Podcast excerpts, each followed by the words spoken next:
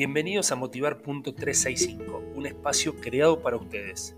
En los próximos 5 minutos te voy a proponer disparadores para que tus pensamientos sean diferentes.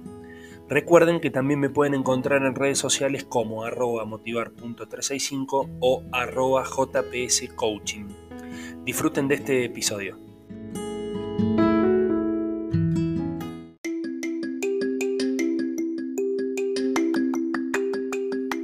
Hola, hola, hola, ¿cómo les va? Bienvenidos, acá estamos en Motivar.365, siguiendo con las reflexiones diarias, con el pensar de otro lado, con mirar las cosas diferentes, ¿no?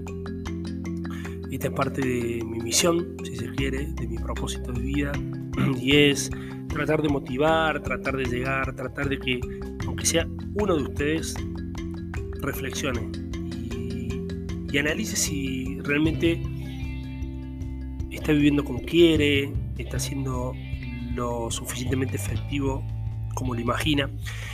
Y para no aburrirlos más, la frase que tengo en mis redes sociales y que quiero compartir con ustedes hoy es de Buda y dice lo siguiente, en lo que piensas te conviertes, en lo que sientes o lo que sientes atraes y lo que imaginas lo creas. ¿Y qué tan cierto? A pesar de que una frase como hecha, ¿no? Y uno le ve, son bonitas, son lindas, pero ¿Cómo hago para reflexionar? Esa es mi tarea en este audio.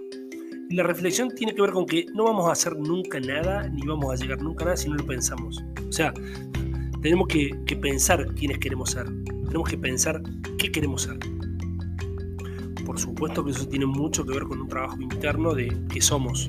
Pero tenemos que saber qué queremos ser. Eh, y cuando hablamos de sentir o cuando hablamos de de lo que uno quiere atraer, lo tiene que sentir. Entonces cuando uno siente, atrae. Entonces siente amor, atrae amor. Siente odio, atrae odio. Y, es muy real, ¿eh? miren a su alrededor. Y, cuando ustedes pueden imaginar, ¿sí? y empiezan a crear, y empiezan a, a ver diferentes alternativas, y empiezan a tener diferentes proyectos, y empiezan a sumar, y empiezan a combinar, ya están creando sin necesidad que sea algo material, ya están creando, porque están creando una imaginación, una idea, una conexión de ideas o de información que estaba en el cerebro y ustedes simplemente con comunicación neuronal la van uniendo y le dan un sentido, le dan una representación, le dan un valor y con eso llegan a lo que ustedes quieren.